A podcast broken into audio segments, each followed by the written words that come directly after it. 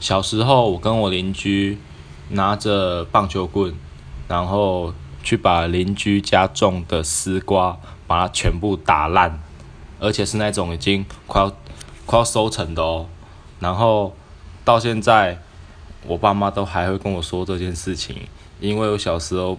被我的阿公阿妈骂得很惨，骂到哭，然后我爸妈就会拿这个来刁我。直到现在，我觉得这件事想起来还是觉得很白痴，白痴到爆。